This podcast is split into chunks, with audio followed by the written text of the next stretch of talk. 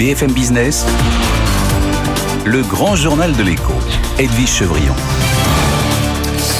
Notre invité, c'est Louis Gallois, qui vient parler en tant que président du Conseil d'orientation de patrimoine nucléaire et du climat. Louis Gallois, bonsoir. Bonsoir. Merci d'être là. On va quand même rappeler que vous êtes coprésident aussi de la Fabrique de l'Industrie, que vous connaissez un peu l'industrie parce que vous avez été euh, président du Conseil de surveillance de PSA et patron d'Airbus et de la SNCF. Si je, si je dis tout ça, c'est qu'en ce moment, on parle beaucoup d'industrie. Oui. Grande difficulté de l'automobile, qui est peut-être un des secteurs qui est le plus touché par ce qui se passe, parce que il y avait tous les câblages électriques, une partie, enfin une grande partie des câblages électriques qui étaient ou qui sont en, en Ukraine. Des câblages électriques allemands. Allemands. Pour, pour BM les Français, oui, pour les pour Français beaucoup moins.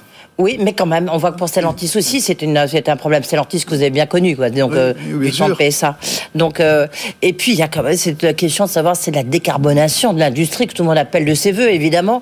Est-ce qu'elle est réalisable en ce moment? Euh, Est-ce que vous avez adressé un questionnaire Oui. euh, avec euh, des questions que j'ai devant moi, je sais plus, il y en a 10, je crois, Oui. euh, où euh, un questionnaire à tous les candidats à l'élection présidentielle, où vous leur demandez leur intention en termes d'énergie, de nucléaire. Et votre première question, c'est sur la gouvernance, justement. Est-ce que vous avez reçu des réponses déjà? Je n'ai pas connaissance que nous ayons reçu des réponses. Donc je Ah. ne pourrais pas vous dire ce que Louis pensent Gallois. messieurs et messieurs- ces, ces messieurs ou cette dame ou ces dames. De, la politique énergétique, mais je pense que c'est un exercice démocratique tout à fait sain que les candidats disent, répondent clairement à des questions relativement précises. Euh, et euh, nous avons posé des questions pré- précises. Quel mix énergétique? Comment organiser la gouvernance? Vous avez raison. Euh, moi, je suis pour un ministère de l'énergie et de la réindustrialisation. Ouais. J'ajouterai la recherche technologique. Euh, donc, euh, on attend les réponses. Mais j'imagine aussi, comme nous tous, vous êtes un peu suspendus à la situation en Bien. Ukraine. Euh, et on voit quand même les conséquences très très importantes en termes de, euh, de souveraineté agricole. On en Oui. parlera avec Jacques Ressel, et de souveraineté aussi économique et industrielle. Euh, vous qui avez toujours plaidé pour la souveraineté industrielle, pour la réindustrialisation, la relocalisation, on, on voit combien c'est important, c'est essentiel, mais combien c'est difficile, et que la politique énergétique, en fait, elle est très très différente entre les différents partenaires européens. Ce qui fait que là, on voit bien qu'on est un peu dans, un, pardonnez-moi, dans une impasse pour répondre à ce choc énergétique que nous sommes en train de connaître. Ce- Je crois que la crise euh, ukrainienne met en exergue le fait que la politique énergétique européenne est un échec. C'est un échec sur la mise en concurrence, c'est un échec sur l'organisation des marchés, et c'est un échec pour euh, trancher ce débat euh, absurde euh, dans la taxonomie entre le gaz et le nucléaire.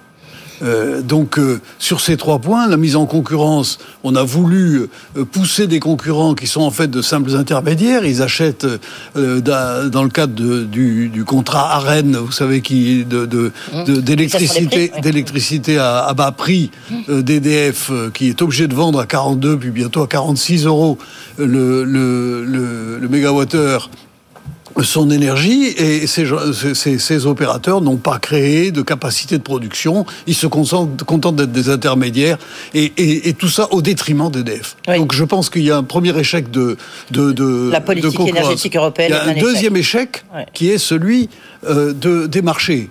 Euh, le, dans le marché dans- en France, dans la production électrique, le gaz c'est 7% et c'est le gaz qui fait le prix du marché. Et c'est absurde. C'est absurde pour nous. Alors que nous avons un mix énergétique qui devrait nous conduire à avoir des prix beaucoup plus stables. Actuellement, ça fluctue en fonction du prix du gaz. Et le troisième échec, c'est la taxonomie. On a mis sur le même plan le gaz et le nucléaire. On voit bien le gaz, la situation dans laquelle l'Europe est. Nous sommes dans le piège. Nous sommes dans la main euh, de- de- des- des Russes pour la- l'approvisionnement en gaz. Donc, euh, je, je- je crois qu'il va falloir revoir complètement la politique énergétique de l'Europe. On ne peut pas avoir une politique énergétique qui concilie, qui essaie de concilier euh, des politiques totalement différentes en Allemagne on- et en France. Bah oui, mais, je- mais c'est quand même un problème européen parce que nous sommes, enfin, je veux dire, l'Allemagne et la France, c'est le couple franco-allemand qui font l'Europe. Oui. Or, elles ont des politiques énergétiques qui sont irréconciliables. je, je pense que la politique énergétique allemande est un échec Oui, également. mais peut-être qu'ils pensent que la même chose pour nous, je Non, ne sais pas. mais en tous les cas, on ne peut pas les réconcilier. On fait quoi? La, la politique énergétique allemande fait qu'on ne peut pas prendre de sanctions sur le seul point qui ferait mal à M. Poutine, c'est de lui supprimer les 800 millions de dollars qu'il reçoit chaque jour pour les ventes de gaz à l'Europe. Donc je pense qu'il y, a un vrai sujet allemand. Et le mix énergétique allemand, c'est un mix énergétique qui concilie des énergies nouvelles qu'ils ont financées à, très haut prix. Ils ont dépensé 500 milliards d'euros sur la, politique d'énergie nouvelle. Et en face des énergies fossiles, charbon, lignite, gaz.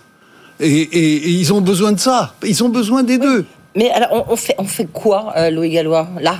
Moi, je, pense que d'abord, il faut renationaliser EDF, mais pas une partie d'EDF, la totalité d'EDF, parce que l'électricité, c'est un service public, ou selon l'expression de, de l'Union européenne, un service d'intérêt général. Y compris la partie énergie renouvelable, qui fait partie de la politique bien énergétique. Sûr, bien sûr, ça fait partie de la politique énergétique. Et tout ce qui est hydro. Je propose la renationalisation complète d'EDF euh, sur ce point. Sur les marchés, je pense qu'il faut un marché français.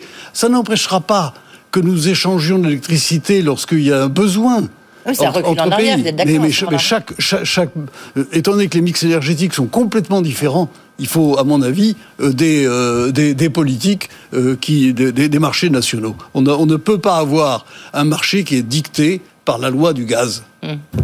Et, donc, euh, et, quant à la politique de concurrence, il faut arrêter avec ce système absurde de la reine qui, euh, qui, qui euh, produit des intermédiaires qui, qui, qui sont de véritables parasites sur le marché. Vous avez vu la décision de Total qui finalement a décidé donc d'arrêter tout approvisionnement de pétrole et de gaz. C'était surtout le gaz qui était un point je, je, Je, n'ai pas vu pour le gaz, j'ai vu pour le pétrole, mais peut-être que pour le gaz, moi, j'avais une certaine. Euh, je, comprends la, charge euh, émotionnelle et symbolique de cela. Mais dans la mesure où nous continuons à acheter tous les jours du gaz en masse aux Russes, demander à celui qui produit ce gaz d'arrêter, c'était quand même un certain paradoxe. Et moi, je. c'est ce, que, disait du reste son, président, oui, moi, Patrick en disant c'est un cadeau incroyable fait à, bah, son partenaire Novatec. Donc oui, bien sûr. on va, aux oligarques russes, quoi. On va lui donner euh, des installations qui ont été financées euh, à, coût de dizaines de milliards par total quand même. Hum. Donc, alors qu'on continue à acheter ce gaz. On achète ce gaz. Donc euh, il faut quand même un peu de cohérence. Et que cette incohérence, d'où vient-elle? Allez-y. je, vois, que ça vous démange. Allez-y, Louis Gallois. Non, non, je pense que cette incohérence, c'est c'est le fait que l'Europe a voulu appliquer des schémas totalement inadaptés au marché de l'électricité. Euh, d'une manière euh, aberrante. Ils n'ont pas tenu compte du fait que c'est la, diversité de l'Europe rendait impossible les, dispositions qu'ils appliquaient. Et quant à euh, la taxonomie, je trouve scandaleux qu'on continue à avoir le gaz et le nucléaire traité de la même manière. Je pense qu'il faut réouvrir la discussion sur la taxonomie. Est-ce que la France est suffisamment forte et Elle va en avoir besoin parce que la France va devoir. Oui, mais ça y est, on peut, on peut, enfin, durer pendant une certaine période. Vous étiez venu nous décortiquer l'accord justement de cette taxonomie, mais on, peut le faire en tous les cas pendant quelques temps. Alors, deux questions. D'abord, ça veut dire quand même la décarbonation de l'industrie. Oui, bien sûr. Il faut y aller. Il bah, faut y aller, mais il faut la repousser. Euh, Je veux dire, on va jamais y arriver. L'automobile va jamais arriver à devenir tout électrique. L'électrification majeure euh, de toute l'industrie, euh, c'est impossible dans les délais qu'on a fixés. Il y a peut-être des délais à revoir, ah mais l'orientation, il faut la maintenir. Il faut sortir d'une industrie carbonée.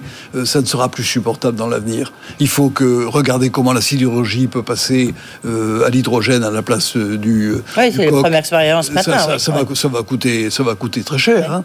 L'automobile, elle va, elle va vers la voiture électrique. On, le sait bien. donc. c'est une question de rythme. C'est une question de rythme. il, faut, il faut adapter le rythme. Les constructeurs automobiles sont prêts. Ceux qui ne sont pas prêts, c'est les équipementiers.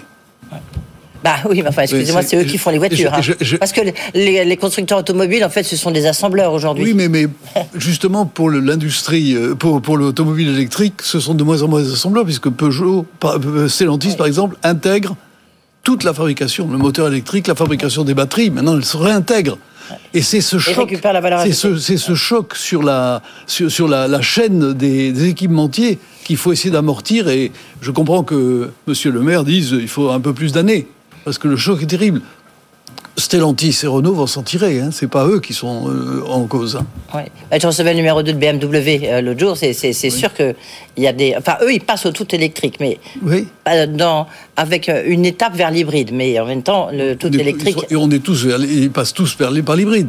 Mais euh, encore une fois, les constructeurs automobiles sont en train d'intégrer en leur sein la fabrication des véhicules électriques depuis la batterie jusqu'au moteur et euh, les réducteurs, c'est-à-dire la boîte de vitesse, l'ex-boîte de vitesse et, et l'automobile, et, et, comme, comme Tesla l'a fait. Et ça, c'est évidemment très dur pour les chaînes d'équipementiers actuelles. Est-ce qu'on se met pas euh, non plus, un peu comme là, on s'est mis dans les mains des Russes pour le pétrole et le gaz, Mm. est-ce qu'avec les métaux rares, est-ce qu'on se met pas dans les mains, ben, encore de la Russie, tiens, mais pas que, euh, des Chinois, Les Chinois. euh, Il, y a, il y a un exemple, toutes les piles comportent du cobalt. Le cobalt, 60% de la production est au Congo et 80% du, de, de- du raffinage est en Chine. c'est pour ça, d'où ma question. Eh ben, je pense qu'il faut réfléchir à ça très sérieusement et que la crise ukrainienne peut peut-être con- euh, conduire euh, à des réflexions euh, assez fondamentales. Oui, mais c'est quoi là? Qu'est-ce que vous bah, pourriez la, en première, la première réflexion pour les piles, c'est de se passer de cobalt. Parce qu'il y a des travaux qui permettent de penser qu'on pourra se passer de cobalt.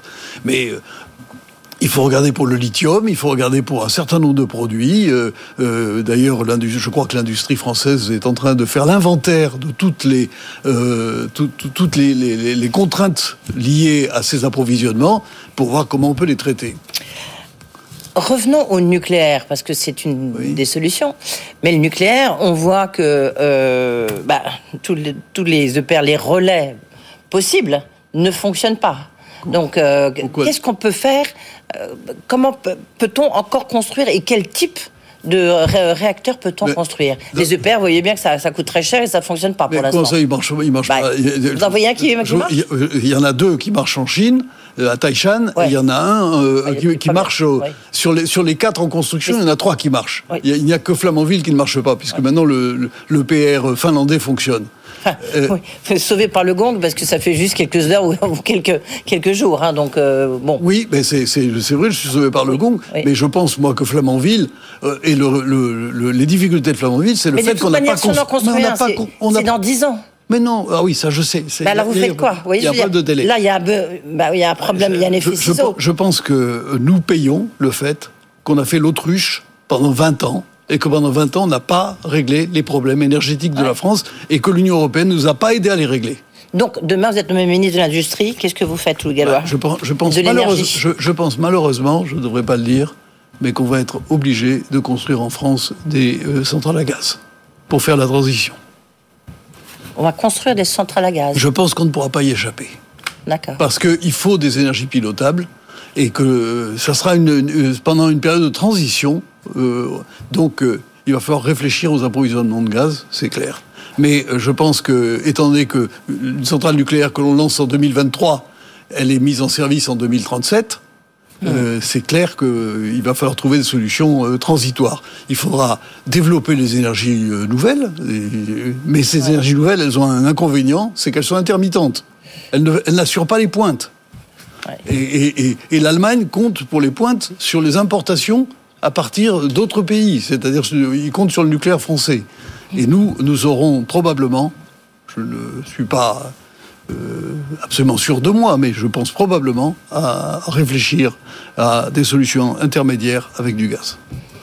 Merci beaucoup, Louis Gallois. Euh, bah, écoutez, en tous les cas, ça serait intéressant de voir si vous avez dans votre questionnaire des candidats qui vous, euh, qui vous disent ça. Euh, résultat des courses, vous venez nous le livrer euh, ici, lorsque vous l'avez avec plaisir. D'accord Avec grand plaisir. Louis Gallois, donc président du Conseil d'orientation du patrimoine nucléaire. mais- quand, je dis, quand je dis gaz, c'est la solution intermédiaire, il faut que nous ayons 20 réacteurs construits avant 2050. D'accord. 20 réacteurs, 20 réacteurs avant construits d'ici. 2050. Oui, d'accord. Et Je note, voilà, comme ça, on, on verra. Euh, merci beaucoup euh, d'avoir été prie. avec nous. Merci Euh, beaucoup. On, on voit que c'est très compliqué, hein, cette politique énergétique, surtout avec ce qui se passe. Merci beaucoup. Euh, dans un instant, c'est le député européen du Rassemblement national, Hervé Juvin, qui est notre invité. BFM Business, le grand journal de l'écho. L'œil de Jean-Marc Daniel. Bonsoir Jean-Marc. Bonsoir. On parle de stagflation. Euh, c'est un mot qui revient. Il y a récession, stagflation. Et vous, qui êtes professeur d'économie, la question qu'on a envie de vous poser, est-ce que c'est grave, docteur? Oui, effectivement, c'est un mot qui redevient dans les, qui à la mode. Hein. La stagflation, ça avait été inventé dans les années 70 à l'occasion du choc pétrolier. Et notre ministre de l'économie dit nous vivons un nouveau choc pétrolier. Donc, le problème de la stagflation se pose. Alors, ça veut dire quoi stagflation hein? C'est la contraction de deux mots stagnation, pas de croissance, donc du chômage, et pour inflation, donc hausse des prix. Donc là, il y a le cumul des deux mots dont souffre normalement une économie, la hausse des prix qui ampute le pouvoir d'achat, le chômage qui réduit une population à une forme de précarité. Alors, a priori, donc l'économiste dit c'est grave, il faut tout faire pour éviter ça. Pourtant, moi, je mettrais un petit bémol par rapport à ça. D'abord sur l'inflation. Sur l'inflation, on s'aperçoit qu'il y a une hausse des prix assez spectaculaire en ce moment, mais qu'elle est concentrée sur certains prix. C'est pas une hausse des prix telle qu'on la vivait dans les années 70 où tous les prix augmentaient. Là, c'est essentiellement le prix de l'énergie qui augmente avec, si vous regardez sur moyen terme, c'est-à-dire depuis 2015 où on a fixé le panier de consommation qui sert de référence au calcul de l'indice des prix. La hausse moyenne des prix en zone euro a été de 1,7%. Donc on est même en dessous des 2% que la zone de, de, de, la BCE. la donne a un peu changé. Hein. La donne a un peu changé et surtout le prix qui manifestement a le plus augmenté, c'est celui de l'énergie. Et ça, ça correspond aussi à une nécessité économique. Il faut que les gens s'habituent à cette idée que l'énergie va coûter cher parce que l'énergie, c'est beaucoup du carbone. Et derrière ce carbone, il y a plus que le pouvoir d'achat qui est menacé, c'est la survie même de l'humanité qui est en jeu. Et donc je pense que cette composante-là est pas forcément totalement négative. Quant à la stagnation, alors l'idée de la stagnation renvoie aussi à le concept de stagnation séculaire. On est condamné à une longue période de ralentissement de la croissance. C'est une idée qui était déjà là dans les années 30. Comme le Japon. Comme le Japon, comme ce qu'on avait vécu au moins des années 30 et tout ça. Alors, dans les théoriciens modernes de la stagnation séculaire, il y a ceux qui disent que ce que montre le Japon, c'est d'abord, il y a un aspect démographique. On vieillit, donc il faut accepter l'idée que de toute façon, il y aura un ralentissement de l'économie lié au fait que euh, la population âgée ont moins de besoins, ont moins d'envie que les populations en termes de consommation, que les populations jeunes. Et puis, il y a une mutation du type de biens dont on dispose, notamment dans les pays développés, avec l'émergence de l'immatériel si on est vraiment dans une économie de la connaissance, la production euh, financée, enregistrée par les comptes, considérée comme étant à l'origine de la croissance économique, a du mal à transparaître dans les statistiques. C'est-à-dire que euh, l'immatériel, par définition, ça se mesure très difficilement. alors alors, je pense qu'effectivement, il faut accepter cette idée que, grosso modo, on va vers une situation affichée de moindre croissance que ce qu'on a connu, avec une nécessité d'être beaucoup plus sobre en matière d'énergie. Je reprendrai une expression de Frédéric Bastiat, qui était un économiste du 19e siècle, libéral, libéral. bien connu, qui disait, face à Malthus, il disait, la pire solution, c'est cette théorie de la disette qui veut nous imposer de rester dans une situation qui est une situation de, de, de, du XVIIIe siècle. Mais face à la théorie de la disette, il faut faire une théorie de l'opulence, mais de l'opulence maîtrisée. Et je pense que si la stagflation, c'est de l'opulence maîtrisée, finalement, c'est pas forcément totalement négatif. Merci beaucoup de ce décryptage. L'œil de Jean-Marc Daniel, tous les mardis dans le Grand Journal de l'écho. Dans un instant, c'est le député européen du Rassemblement national et homme d'affaires Hervé Juvin qui est notre invité.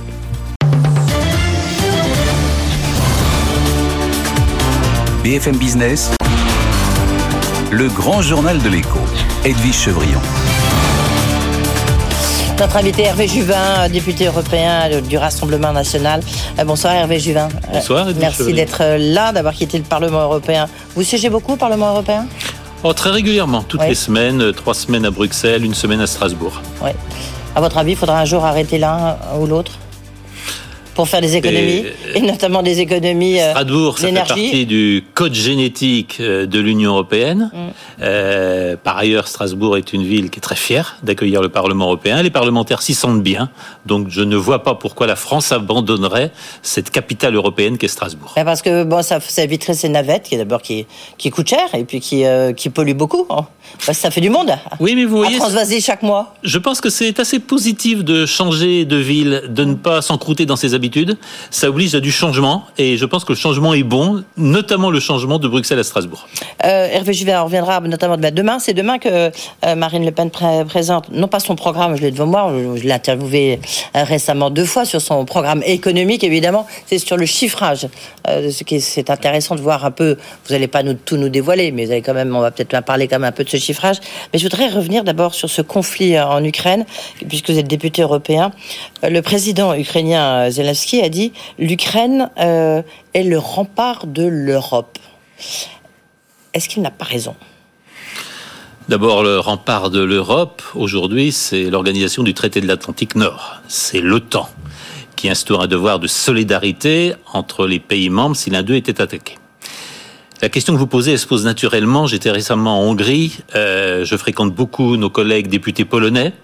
Je fréquente également de notre formation des députés baltes, qui tous ont le sentiment que si l'Ukraine tombe, ils peuvent être touchés après.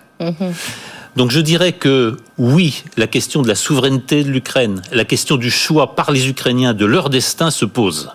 Et nous, comme la majorité des forces européennes, nous sommes pour le respect de la souveraineté de l'Ukraine et pour le choix des populations au Donbass et en Crimée, comme dans l'Ukraine de l'Ouest. La vraie question, c'est que le rempart c'eût été de savoir négocier avec la Russie, c'eût été de savoir trouver des relations apaisées avec la Russie. Et probablement que nous payons 20 ans, 30 ans de malentendus, d'incompréhension et probablement aussi de refus de comprendre les préoccupations sécuritaires de la Russie. Probablement que nous payons beaucoup d'années d'incompréhension. Je le regrette bien sûr, mais il est urgent que nous en arrivions à des solutions de paix dans le continent eurasiatique, parce que j'ai très peur de ce qui est en train de se passer. Nous pouvons basculer à tout moment dans une guerre qui pourrait devenir nucléaire. Est-ce que bah, c'est tout le danger hein, Justement, euh, c'est pour ça que justement le Joe Biden, le président Macron, essayent de ne pas, euh, euh, en tous les cas, ne veulent pas accepter, euh, adhérer à la proposition du président ukrainien de ce fameux couloir aérien qu'il demande, parce que ça serait devenir des co-belligérants. Alors j'observe la modération américaine jusqu'ici. Je crois que les militaires américains et d'ailleurs aussi maintenant l'OTAN, de manière très raisonnable, refuse totalement l'idée d'une no-fly zone qui constituerait très clairement un acte de guerre contre la Russie. Il faut faire très attention aux livraisons d'armes. En Hongrie, j'ai été frappé par les déplacements de containers euh, sous escorte de la police militaire hongroise, mais avec des militaires américains présents. c'est extrêmement dangereux la situation est actuelle. Est-ce qu'au Rassemblement national, quand même, vous, vous, vous reconnaissez que vous avez été euh, trop euh, conciliant, trop proche avec le, avec le président russe, avec Vladimir Poutine? Eh bien, je vais vous raconter une anecdote qui court dans les couloirs de Bruxelles. Mmh. euh, Vladimir Poutine serait venu rencontrer Romano Prodi, nous sommes dans les années 2000, et il dit, Monsieur le Président, si j'avais dans ma mallette une proposition d'adhésion à l'Union européenne, que diriez-vous? Et Romano Prodi aurait répondu très gêné et très embarrassé, Oh, la Russie, c'est bien grand. Oui. Je dis ça tout simplement parce qu'à plusieurs reprises, le président Poutine est venu la main ouverte à Strasbourg, il est venu la main ouverte au Parlement européen, auprès des institutions européennes. Et à l'époque, et de manière d'ailleurs assez rationnelle, l'Union européenne a eu peur, l'Union européenne n'a pas voulu engager la discussion, et l'Union européenne a fermé la porte on paye aussi cela aujourd'hui. Il était membre du Conseil de l'Europe. Hein. Euh, il était membre du Conseil ah de l'Europe. Mais l'Union euh, européenne. On n'a pas fermé toutes les portes. Hein, L'Union européenne n'a jamais engagé de négociations sérieuses avec la Russie. C'est peut-être aussi cela qu'on paye aujourd'hui, et c'est cela qui fait aujourd'hui le drame humanitaire et le drame des Ukrainiens. Vous vous dites pas que Vladimir Poutine, soit il est devenu, je sais pas, là aussi on entend toutes les rumeurs, soit il est malade, soit il est devenu fou, soit c'est un dictateur. Est-ce que c'est un criminel de guerre?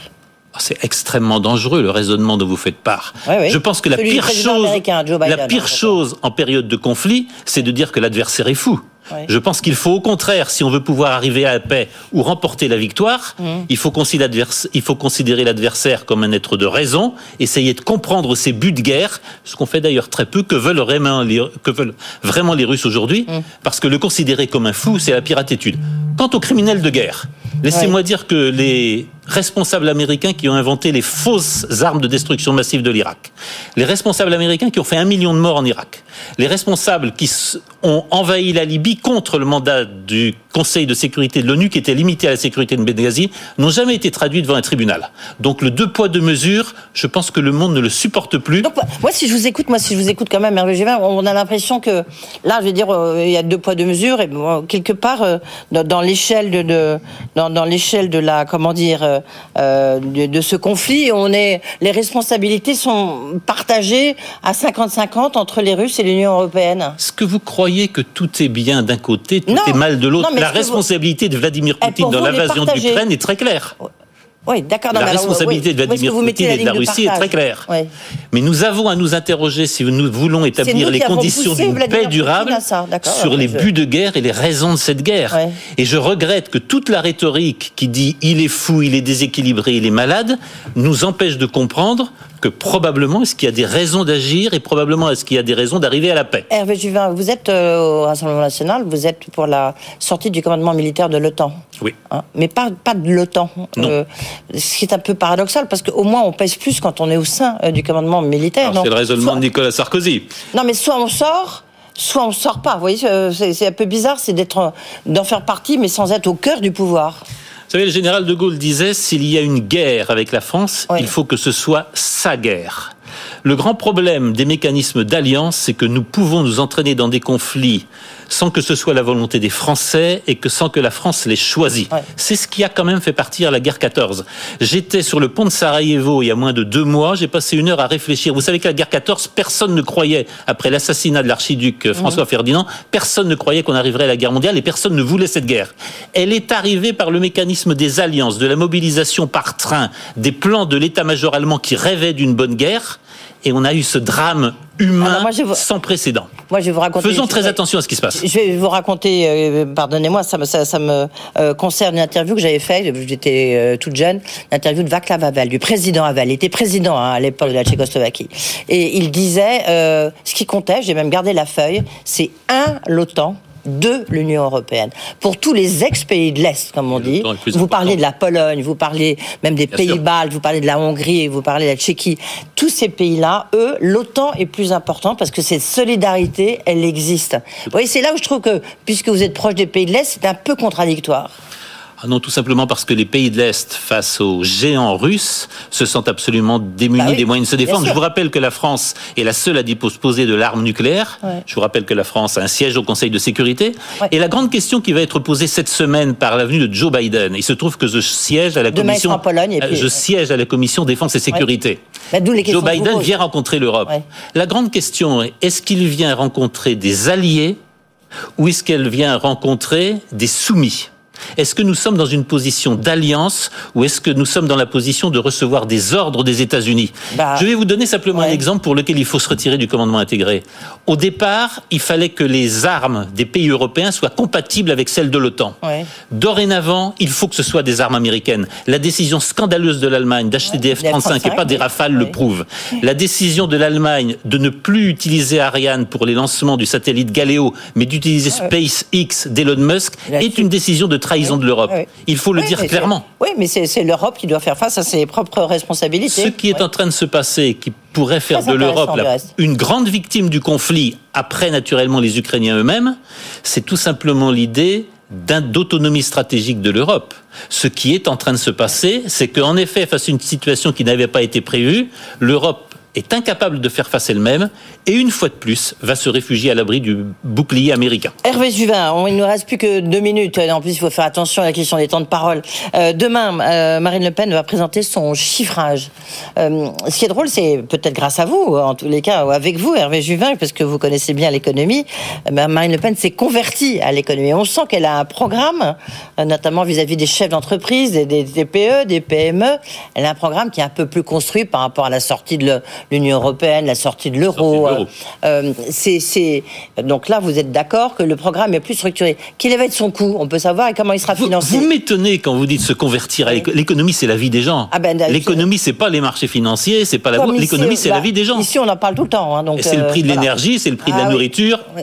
Problème posé par, le, par la crise actuellement en Ukraine. Donc je pense que Marine Le Pen reconnaît simplement trois ou quatre choses. La banque et la finance, c'est utile parce que ça finance les entreprises. L'épargne, c'est utile parce que c'est ce qui va nous permettre de reconstruire l'économie française et notamment de réindustrialiser. Maintenir l'activité, la compétitivité, la productivité des, des entreprises. C'est ce qui fait les salaires, c'est ce qui fait l'impôt et c'est ce qui fait les services Ça publics. combien? 50 milliards par an, dit Emmanuel Macron. Vous, vous dites quoi? Qui dit mieux? Je ne m'aventurerai pas sur ce sujet. Le grand sujet d'autonomie de la France, c'est la construction de notre grand fonds souverain français qui devrait, au terme du quinquennat, réunir 500 milliards d'euros, qui devrait permettre de financer notamment la transition écologique à hauteur de plus de 30 milliards d'euros par an. C'est Oh, la voie de la relocalisation, c'est la voie de l'autonomie stratégique. Et en cette période où la guerre frappe aux portes, nous voyons bien que le sujet de l'autonomie stratégique de la France est le premier sujet qui s'impose en économie comme en géopolitique. Une- question, toute dernière question. On parlait des banques qui euh, quittent la Russie, BNP, Crédit Agricole. Est-ce que le, cré- le, le prêt que vous aviez auprès d'une banque russe de 10 millions d'euros qui avait servi à financer la précédente, la précédente campagne. Ben, au moins, est-ce que là, tout est gelé? Parce qu'il n'y a, a plus de transactions je vous répondrai que j'en sais absolument rien. C'est une question, je me suis demandé. Bah, c'est une question à poser aux financiers du parti. Vous savez que je ne suis pas membre du Rassemblement national. Non, je sais que vous soutenez, mais voilà, vous êtes député quand même, député européen Rassemblement national. Merci beaucoup Hervé Juvin d'avoir été beaucoup, avec nous. Donc demain, le programme de Marine Le Pen, le chiffrage du programme économique. Et dans un instant, c'est Jacques Ressel, délégué général de la Fédération du commerce et de la distribution. On parlera blocage des prix, on parlera euh, surtout comment fait-on euh, pour affronter euh, cette hausse et de renégociation commercial si c'est possible. À tout de suite.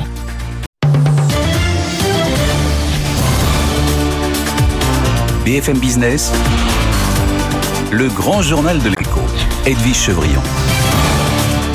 Notre invité, c'est Jacques Ressel, le délégué général de la grande distribution, la Fédération du commerce et de la distribution. Bonsoir, Jacques Ressel. Bonsoir. Euh, merci d'être là parce qu'il y a quand même beaucoup, beaucoup de questions. Puis en plus, vous sortez de, la Covid, hein, donc vous l'avez eu euh, euh au salon de l'agriculture, comme le ministre de l'Agriculture, Julien de Normandie. Euh, donc merci, merci de votre première sortie ici. Quelques questions quand même importantes à vous poser. Évidemment, est-ce qu'il faut un blocage des prix? Parce que là, on commence à avoir une explosion de tous les prix, des, des pénuries, que ce soit bah, sur le blé, le blé tendre, l'huile de tournesol, on le voit bien. Euh, est-ce que vous avez vu d'abord que cette décision euh, au niveau européen, que des aides pourraient être versées à des entreprises jusqu'à 400 000 euros, euh, des aides pour les entreprises qui sont sanctionnées évidemment par cette crise Oui, j'ai vu ça. C'est une un léger assouplissement des règles euh, dites des aides d'État, ce qu'on appelle le de minimis, qui est une règle complètement absurde, euh, très franchement. Le de minimis euh, Le de minimis, c'est un système qui, dans lequel ah. une entreprise, quelle que soit sa taille, n'a pas le droit de recevoir pendant trois ans plus de 300 000 euros. Donc là, c'est un peu plus. Et nous, nous sommes, si je prends ma casquette de président de la commission économie du MEDEF deux secondes, nous sommes favorables au fait de faire sauter ce dispositif pour des grands sujets, naturellement en cas de crise, euh, mais sur tout ce qui est digital, sur tout ce qui est euh, environnemental, parce que si vous prenez des grandes entreprises dans mon secteur, par exemple, euh, dire on va faire des aides à hauteur de quelques centaines de milliers d'euros pour de très grandes entreprises, ça n'a aucun sens.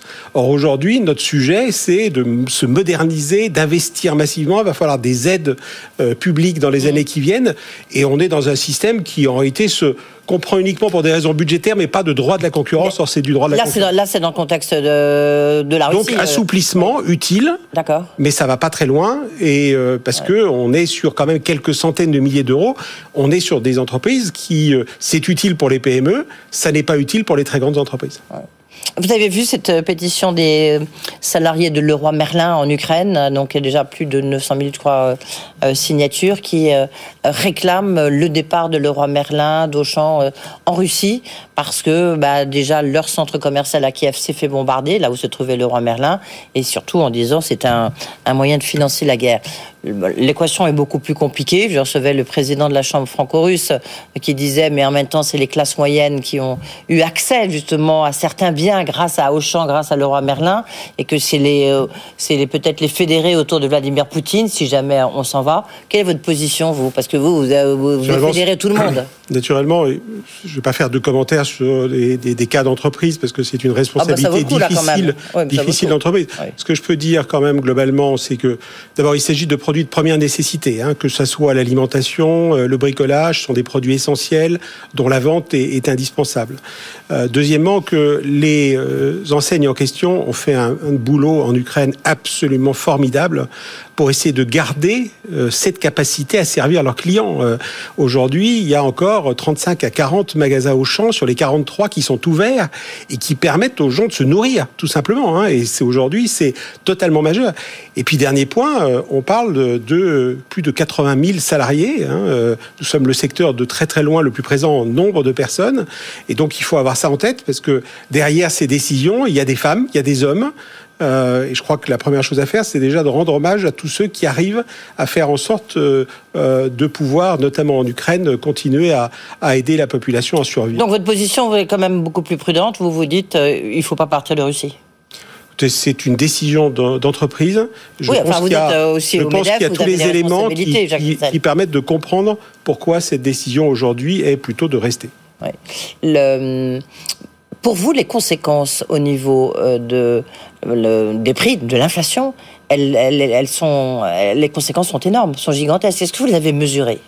Non, on, a décidé euh, de jouer le jeu de la solidarité hein, lorsqu'on s'est réuni avec euh, Julien de Normandie. On recommence d'ailleurs euh, après-demain et on a très clairement dit que face à cette situation totalement nouvelle, il fallait qu'on puisse aider le secteur agricole euh, qui a Donc des vous acceptez les renégociations, enfin l'ouverture. On, a dit des choses très simples. On a dit, on a des clauses depuis la fameuse loi Egalim 2.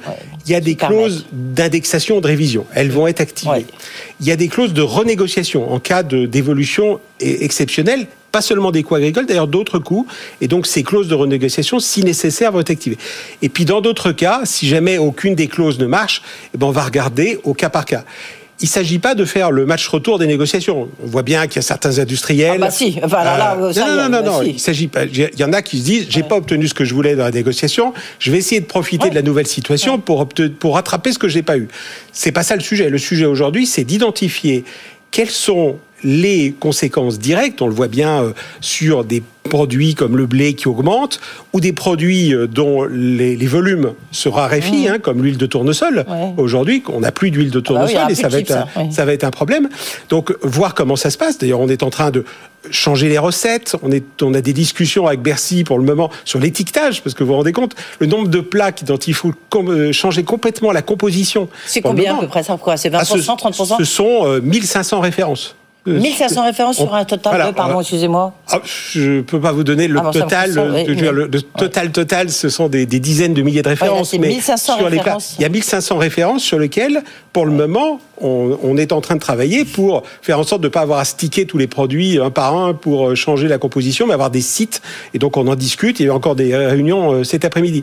Donc tout ça, ce sont des changements. Ça va se traduire par euh, une hausse supplémentaire des prix. Il faut quand même se souvenir qu'on était déjà à plus 3. Bah oui, c'est première. Donc on ira au-delà, mais il va falloir que tout le monde fasse un effort. Ça, va être plus 5, les, 6, Les distributeurs ont dit qu'ils feraient un effort les industriels doivent faire des efforts parce que les très grands industriels ont quand même eu des marges absolument gigantesques en 2021 et donc il est normal qu'ils fassent un effort. Il ne s'agit pas simplement de dire mes coûts augmentent, je les euh, refile de cette façon-là et euh, euh, donc ça va se traduire par une augmentation. Mais il faut qu'on ait conscience d'une chose, c'est que quand il y a plus de prix, il y a moins de volume. Et donc, euh, il y a un moment où tout ceci va avoir un impact sur l'ensemble euh, de ce qui va pouvoir être vendu. Mais, il y a 40% des Français qui sont dans le rouge à la fin du mois. Il ah bah, faut quand même se souvenir toujours de ça. Et ils sont dans nos magasins et à partir du 15 du mois, on voit qu'ils achètent moins. Donc, il faut que tout le monde soit responsable. Nous, on sera responsable, c'est tout à fait clair. Les, naturellement, les agriculteurs euh, aujourd'hui sont dans une situation très difficile. Il faut les aider. Il faut aussi que nos camarades industriels jouent le jeu et on espère qu'ils vont le faire. Demain, je recevrai le président de l'ANIA, donc euh, ça va être euh, intéressant. J'espère qu'il vous dira qu'il sera totalement transparent et qu'il va jouer le jeu. En tout cas, c'est ce qu'on attend de lui. 3% là pour l'instant. Enfin, on fait quoi? Ce qui serait raisonnable, c'est quoi? C'est le doublé, c'est 5%, 6% je, je pense qu'on sera au-dessus de 3, 4, 5 peut-être. Il faut, faire très attention. Au-delà, ça devient quelque chose qui va devenir totalement déraisonnable par rapport. on va enclencher des boucles salaire-prix qui vont être très inquiétante sur le plan économique. On ne sait pas du tout où on va aller sur la consommation. Donc faisons très attention. On sera au-dessus de 3, je ne sais pas de combien. Faut-il bloquer les prix? Est-ce que la question se pose? Non, on n'est pas de... sur certains produits. Hum. Non, je pense qu'il faut. Je veux dire, le, blocage des prix n'a pas de n'a pas de sens. D'abord, il faudrait des analyses extrêmement fines. Regardez pour les négociations. Pourquoi on a dit que c'est au cas par cas? Tout simplement parce que il y a des stocks de, de matières premières aujourd'hui euh, et donc, il y en a un certain nombre qui ont acheté beaucoup de stocks et pour lesquels l'augmentation des coûts de production va être beaucoup plus tard. Mhm. Il y en a qui se sont couverts, par exemple sur les céréales, pour, pendant plusieurs mois, et donc ne vont pas avoir d'augmentation tout de suite. Si vous faites une mesure une et unique, euh, bah, automatiquement, vous allez avoir des effets complètement indésirables du point de vue économique. Et le blocage des prix, très franchement, euh, c'est un monde du passé. Euh, il faut faire en sorte que tout le monde se parle, et euh, apprennent simplement à, discuter ensemble. Tiens, à propos d'industriels, dans le cadre de ces euh, réouvertures, euh, j'aime les mots sont importants, de réouverture des négociations commerciales, ils demandent que les marques de distributeurs, les MDD comme on dit, soient aussi concernées par ces nouvelles discussions. Vous êtes d'accord? Les discussions sur les marques de distributeurs sont en cours et elles sont, elles n'ont pas de calendrier. Hein. Mhm. Donc, on a des accords qui sont souvent sur plusieurs années. Et il y a très souvent, d'ores et déjà, des clauses qui euh, adaptent automatiquement les prix. C'est de plus en plus important, hein, les marques distributeurs. Mais ceux qui euh, ce sont toujours quelques acteurs qui demandent euh, sur les marques de distributeurs euh, euh, ce, ce genre d'évolution, notamment dans le domaine du lait. D'une manière générale, il faut bien voir que sur la quasi-totalité des contrats, ce sont des contrats de long terme dans lesquels il y a des clauses mmh. extrêmement précises et donc pour lesquels il n'y a pas de vraies difficultés.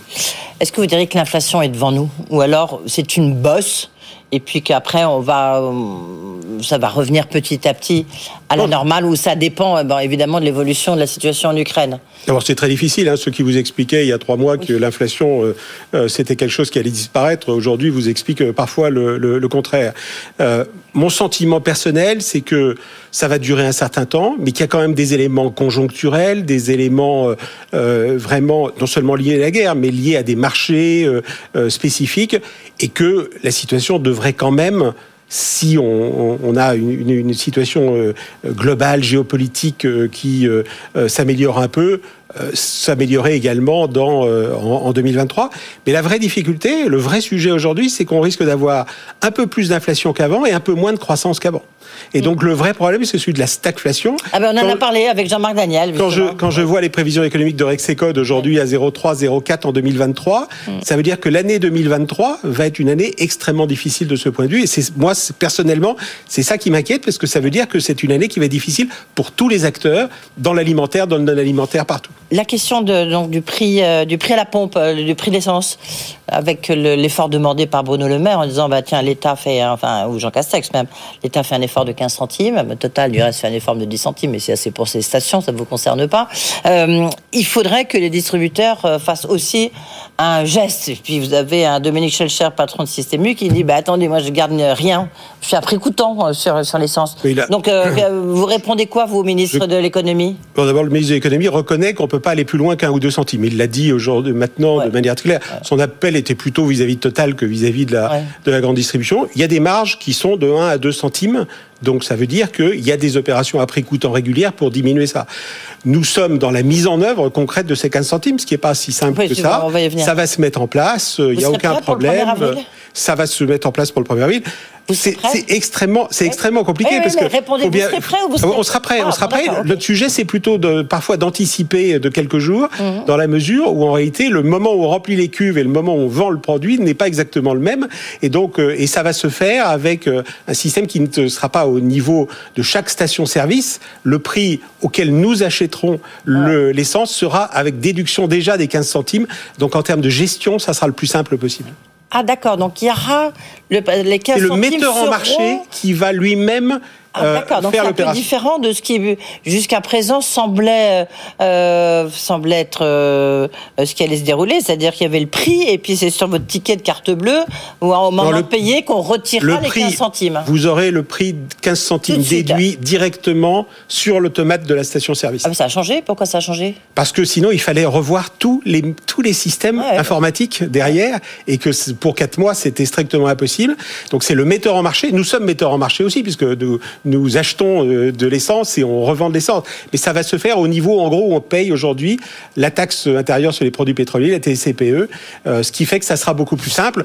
Et il y aura une information qui sera donnée au consommateur pour lui rappeler que ceci est un prix après 15 centimes euh, qui ont été payés par le gouvernement. Et puis, puisque vous l'avez souligné, Jacques Ressel, il y a aussi un autre problème, c'est-à-dire que quel prix vous allez prendre comme point de départ Parce que, comme vous dites, vous achetez à long terme, donc c'est très compliqué. Vu l'évolution et la volatilité des prix euh, du pétrole aujourd'hui, c'est pas du tout évident. Ah bah le prix va continuer à bouger et on enlève 15 centimes automatiquement. Et tous les jours euh, brut? Ah ben ça peut changer tous les jours. Euh, c'est le. Vous avez vu à quel point, d'ailleurs, ce qui relativise là aussi quelques prévisions sur les matières premières.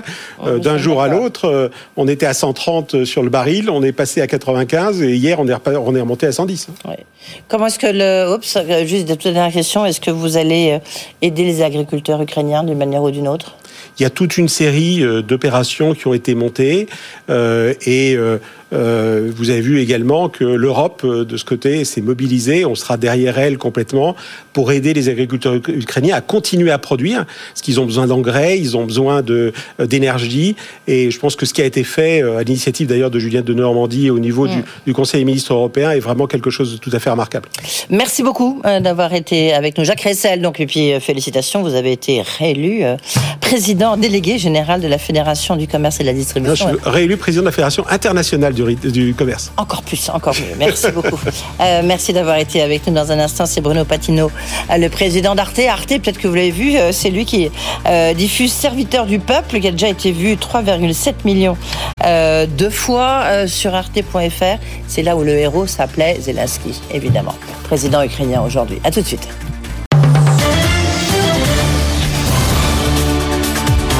BFM Business, le grand journal de l'écho, Edwige Chevrillon. Notre invité Bruno Patino, président de la chaîne franco-allemande Arte. Bonsoir. Bruno Patino, merci d'être dans ce studio là sur BFM. En tous les cas, vous n'êtes pas sur votre euh, chaîne. Alors, vous publiez un livre qui s'appelle Tempête dans le bocal, la nouvelle civilisation euh, du poisson rouge. Et c'est publié chez Grasset, comme toujours. On s'en souvient, vous étiez venu nous parler de la civilisation du poisson rouge. Et là, je crois que vous avez fait un carton. Vous en avez vendu combien de ce livre, vous savez? Pas plus de 100 000, oui. Oui, c'est vraiment très intéressant sur le rôle des GAFAM, comment faire. Et le mot bocal, j'ai enfin compris pourquoi c'est un bocal. En fait, on, est dedans, on va d'application en application. Et puis si on essaie de sortir, donc on tourne comme un poisson rouge. Puis si on essaie d'en sortir, ben, en fait, on a l'impression de plus exister. On va revenir là-dessus, mais quand même, euh, je voudrais revenir sur euh, cette situation en Ukraine. Il y a un sondage IFOP qui montre que vous enregistrez le meilleur taux de confiance, 70% pour tout ce qui concerne l'information que vous délivrez sur l'invasion en Ukraine. Et en plus vous diffusez cette série, donc Serviteur du peuple, trois, un petit peu moins de 4 millions euh, de vidéos vues euh, sur arte.tv où il y a le, bah, il y a un acteur célèbre donc qui s'appelle Zelensky qui est le président ukrainien. Bah, il y a effectivement Zelensky euh, alors qu'il était acteur, on peut même dire battleur hein, et, qui joue un rôle. Alors évidemment aujourd'hui mis en abîme, ça fait étrange, ah le rôle de quelqu'un qui devient président par hasard et qui, si j'ose dire se prête au jeu et devient un excellent président. Et donc le voir aujourd'hui euh, président chef de guerre euh, lance euh, fait regarder la série j'allais dire on la regarde comme ça en arrière en se disant que c'est quand même assez vertigineux alors en fait sa présence sur arte.tv c'est pas un hasard total, mais on l'a mis en ligne en novembre, donc avant les événements, parce que on couvrait déjà les les, enjeux géopolitiques, de, évidemment de, de, l'Ukraine, de la Russie, et en particulier, on avait euh, un certain nombre de documentaires sur le Donbass, et donc euh, on s'était dit que ça pouvait faire un complément intéressant euh, de proposer en ligne la série dans lequel Vladimir Zelensky joue le rôle qui allait être le sien ensuite et qui est le sien maintenant. Est-ce que vous, qui êtes un homme cultivé, Bruno Patino, est-ce qu'il y a d'autres exemples à ce point-là, comme ça? C'est incroyable, le type qui joue, euh, qui est acteur d'une série. On, a euh, des acteurs devenus présidents, mais ils ont vraiment. Euh, Bien sûr, ils ont, ils ont vraiment, mais à ma connaissance, non, c'est absolument unique. Et en fait, c'est presque à l'envers, c'est-à-dire que dans, c'est quelque chose qui, qui, est, qui est absolument étonnant, effectivement. Vous êtes une chaîne, je le disais, franco-allemande. Enfin, tout le monde connaît Arte, mais si je rappelle ça, c'est qu'on voit bien, notamment sur des questions énergétiques, mais pas que, la, la position allemande est très différente de la position française. Là, l'information que vous euh, donnez sur l'Ukraine, sur la Russie, euh, est-ce que c'est la même en Allemagne et la même en France? Oui, parce que c'est une. Euh, alors il faut savoir, et je pense que le, sondage auquel vous faites allusion. Très sympa, c'était pour bien entamer ces discussions. Évidemment, qui montre la confiance. Je pense qu'il est dû à deux choses. D'abord, on a une rédaction profondément européenne. Notre rédaction, elle travaille enfin, elle travaille évidemment sur le terrain, mais, mais elle est euh, sise à, Strasbourg. Elle est composée de Français, d'Allemands, euh, d'Européens. Et donc le regard qu'elle porte, la hiérarchie des sujets, la façon dont ils sont faits, euh, est un regard au minimum binational et souvent européen.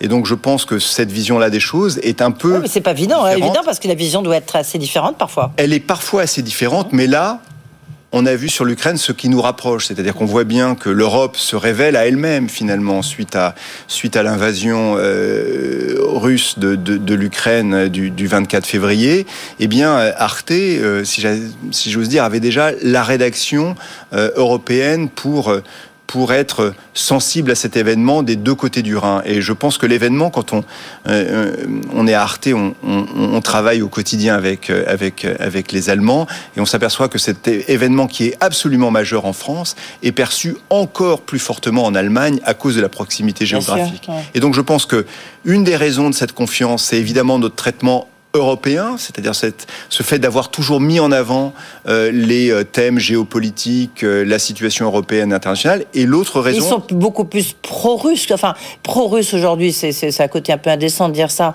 mais enfin en tous les cas, le lien avec la Russie, il est beaucoup plus fort que celui de la France. Mais la proximité géographique. Donc, bah, si vous voulez, le lien, c'est le, fait que, évidemment, vous êtes beaucoup plus proche de la frontière russe quand vous êtes à Berlin ou à Dresde que quand vous êtes à Paris.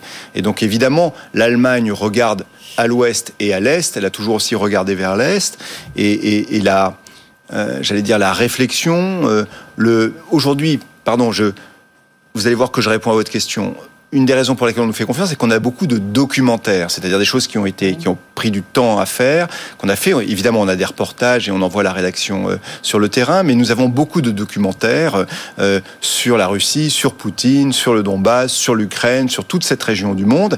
Et si ces documentaires ont été faits, ont été euh, commandés il y a assez, assez longtemps, produits et ont mis du temps à produire, c'est bien évidemment que Arte a un intérêt aussi naturel euh, porté sur cette région du monde, du fait évidemment de sa composante franco-allemande. Est-ce que vous êtes euh, diffusé en Ukraine ou pas? Alors on diffuse pas, on diffuse pas en Ukraine. Il faut savoir que faut voir les choses. On diffuse sur plusieurs pays d'Europe via le satellite, mais aussi on a des offres multilingues, c'est-à-dire qu'on est évidemment français et, en français et en allemand. Mais depuis déjà euh, six ans, on a une offre en quatre langues supplémentaires, dont le polonais, l'anglais, l'espagnol et l'italien.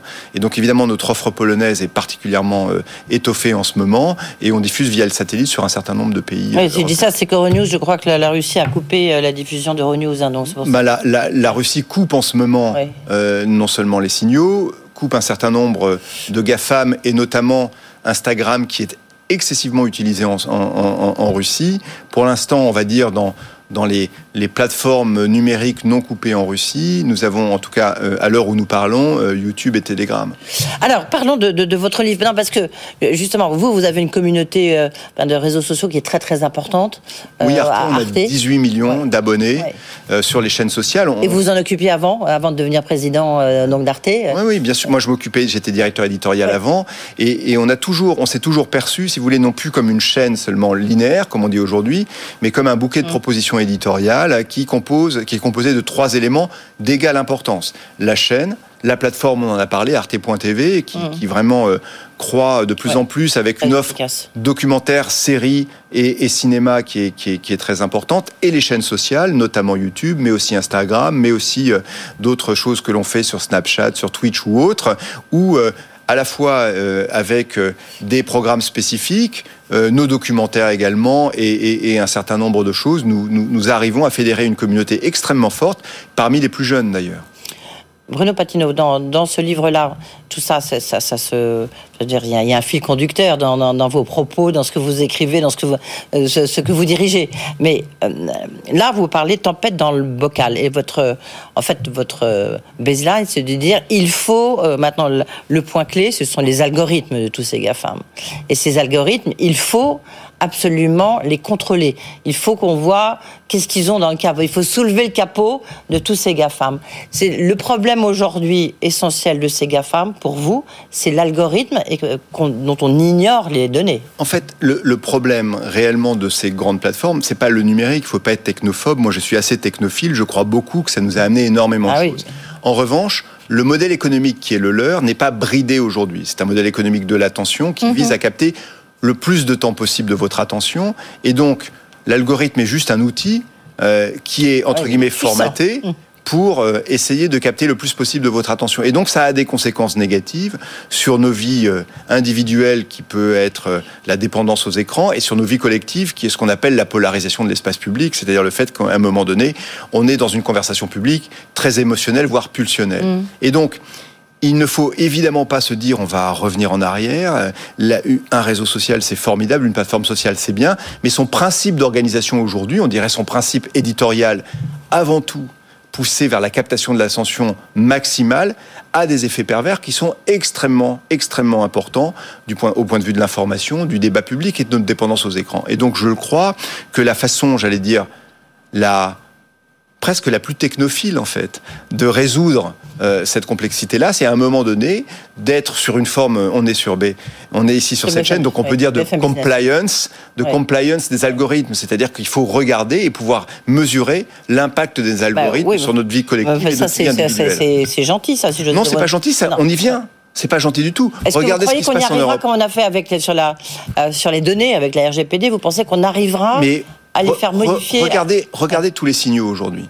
Vous avez d'abord une loi sur euh, ce qu'on appelle justement la, la euh, algorithmic responsibility ou accountability euh, qui est en discussion au Congrès des États-Unis. Vous avez avec la avec la, la DSA, enfin le DSA au, en Europe, cette notion-là qui arrive. Vous avez aujourd'hui la Californie qui vient de d'organiser un service visant à, à, regarder et à cadrer ça. Je pense qu'on y arrivera beaucoup plus vite qu'on ne le pense. C'est la grande différence entre la civilisation du poisson rouge et la tempête dans le bocal, c'est qu'il y a trois ans on ne pouvait être que critique. Aujourd'hui, on peut être pratiquement optimiste quand on voit les solutions qui émergent. Oui, mais vous, oui, c'est quand même le. C'est, enfin, je sais pas. On a du mal à penser que Mark Zuckerberg va accepter qu'on connaisse ses algorithmes. Non, j'ai pas dit transparence. Transparence, vous l'aurez pas. C'est normal. Bah c'est comme quand vous êtes euh, euh leur savoir-faire, un, fabricant d'alimentation, vous n'avez pas envie de donner votre recette. Mais en revanche, vous ne connaissez pas la recette de Coca-Cola, mais vous en connaissez les ingrédients qui peuvent avoir un effet sur votre vie. Et eh bien c'est la même chose sur les algorithmes. La transparence algorithmique, elle est illusoire. Vous avez raison. Il y a le secret des affaires. Et en plus de ça, elle ne sert pas à grand chose parce que nous sommes très peu nombreux. Et moi, j'en fais pas partie à pouvoir étudier un algorithme et savoir et savoir comment ça se passe. En revanche l'étude de l'impact ça, c'est beaucoup plus simple, c'est de la compliance. Et ça, moi, je crois qu'on y arrive à toute vitesse. Il y, a un point intéressant aussi, c'est de savoir, c'est notre, c'est un peu la schizophrénie. Je recevais le patron de Systémus de Michel Cher. Si je dis ça, je vais vous dire pourquoi. Parce qu'il parlait de la schizophrénie du, euh, consommateur, c'est-à-dire qu'il veut transformation écologique, etc. Puis en même temps, qu'il va prendre le produit euh, le moins cher, donc souvent qui vient, qui, vient de Chine ou d'ailleurs. Vous, vous dites quand même que nous, on est un peu schizophrène parce qu'on on veut être moins dépendant et on ne dépend complètement de ces, de ces GAFAM. On dit c'est scandaleux et puis en même temps on se précipite en sortant d'ici sur Google, euh, euh, sur son Facebook ou sur, ou sur Twitter. Je crois que la schizophrénie est moins importante que vous ne le dites. D'abord, ah. moi, encore une fois, ces outils amènent énormément de choses et on ne s'en passera ah bah. pas. On ne s'en passera plus. Je ne peux pas m'en passer. et j'imagine que vous ne pouvez pas vous en passer et personne ne peut s'en passer. Et il ne s'agit pas de dire ça. Il s'agit de dire, de la même façon qu'à un moment donné, quand euh, la société industrielle s'est organisée à la fin du 19e, on a un peu régulé, cadré euh, la façon dont elle était organisée. Aujourd'hui, la société numérique dans laquelle on bascule tous doit cadrer un certain nombre de choses et en particulier les effets néfastes, j'ai pas dit tous les effets, les effets les plus néfastes sur nos vies collectives et individuelles. Donc vous vous pensez qu'on arrivera quand même à une forme de de, de contrôle? Moi, j'en suis absolument convaincu. J'essaie de le raconter. ça sera qui? Mais c'est encore une fois le. Vous avez des tas d'organismes de compliance pour les banques, pour des tas d'entreprises ou autres. Il y a des normes pour la pollution, vous avez des normes pour la sécurité, etc. C'est venu petit à petit. Il n'y a aucune raison que de telles normes n'existent pas dans l'univers numérique. Et quand je regarde en trois ans le refus de, toute responsabilité de la part des GAFAM il y a trois ans et la discussion aujourd'hui qui se fait autour de ces responsabilités, quand je regarde ce qui se passe dans les euh, euh, grandes démocraties ou dans les cadres réglementaires, je ne peux que constater une seule chose, en tout cas j'essaie de le raconter, c'est les progrès. Et dans votre bocal, euh, Bruno, avec votre poisson rouge, euh, mais c'est en fait une très bonne euh, analogie. Est-ce que le métavers, cet univers complètement fou, parallèle, mais qui est en train d'enflammer de, d'enflammer pardon la planète, est-ce qu'il y a de la place dans votre bocal pour ce métavers? Alors d'abord. Ou est-ce que justement il fera partie du métavers? Alors le métaverse, il faut, faut, faut, bien voir, il y, a une, il y a une logique de plus en plus immersive, effectivement. C'est-à-dire, on se dit, ah, ben voilà, on, a, on, nous a pris notre temps, maintenant prenons notre espace. Et donc, euh, euh, mais après, aujourd'hui, quand on parle du métaverse, on parle de plusieurs choses. On parle d'une tendance mmh. générale à l'immersion, oui, mais on parle de deux choses. D'un projet d'une grande entreprise, Facebook Horizon, qui vise à le privatiser encore, hum. et si je suis assez défavorable, je dois le dire, ou de multiples projets visant à l'immersion. Deux questions euh, bah, très importantes, parce qu'au départ, c'était euh, votre livre, mais c'était aussi un point important. Il y a Sérimania. Mais oui. Voilà. Euh, à Lille, c'est un événement très important. Vous, vous dévoilez cinq séries, donc la, non, notamment la suite d'En Thérapie. Il y a la nouvelle saison d'En Thérapie qui ah va être dévoilée demain.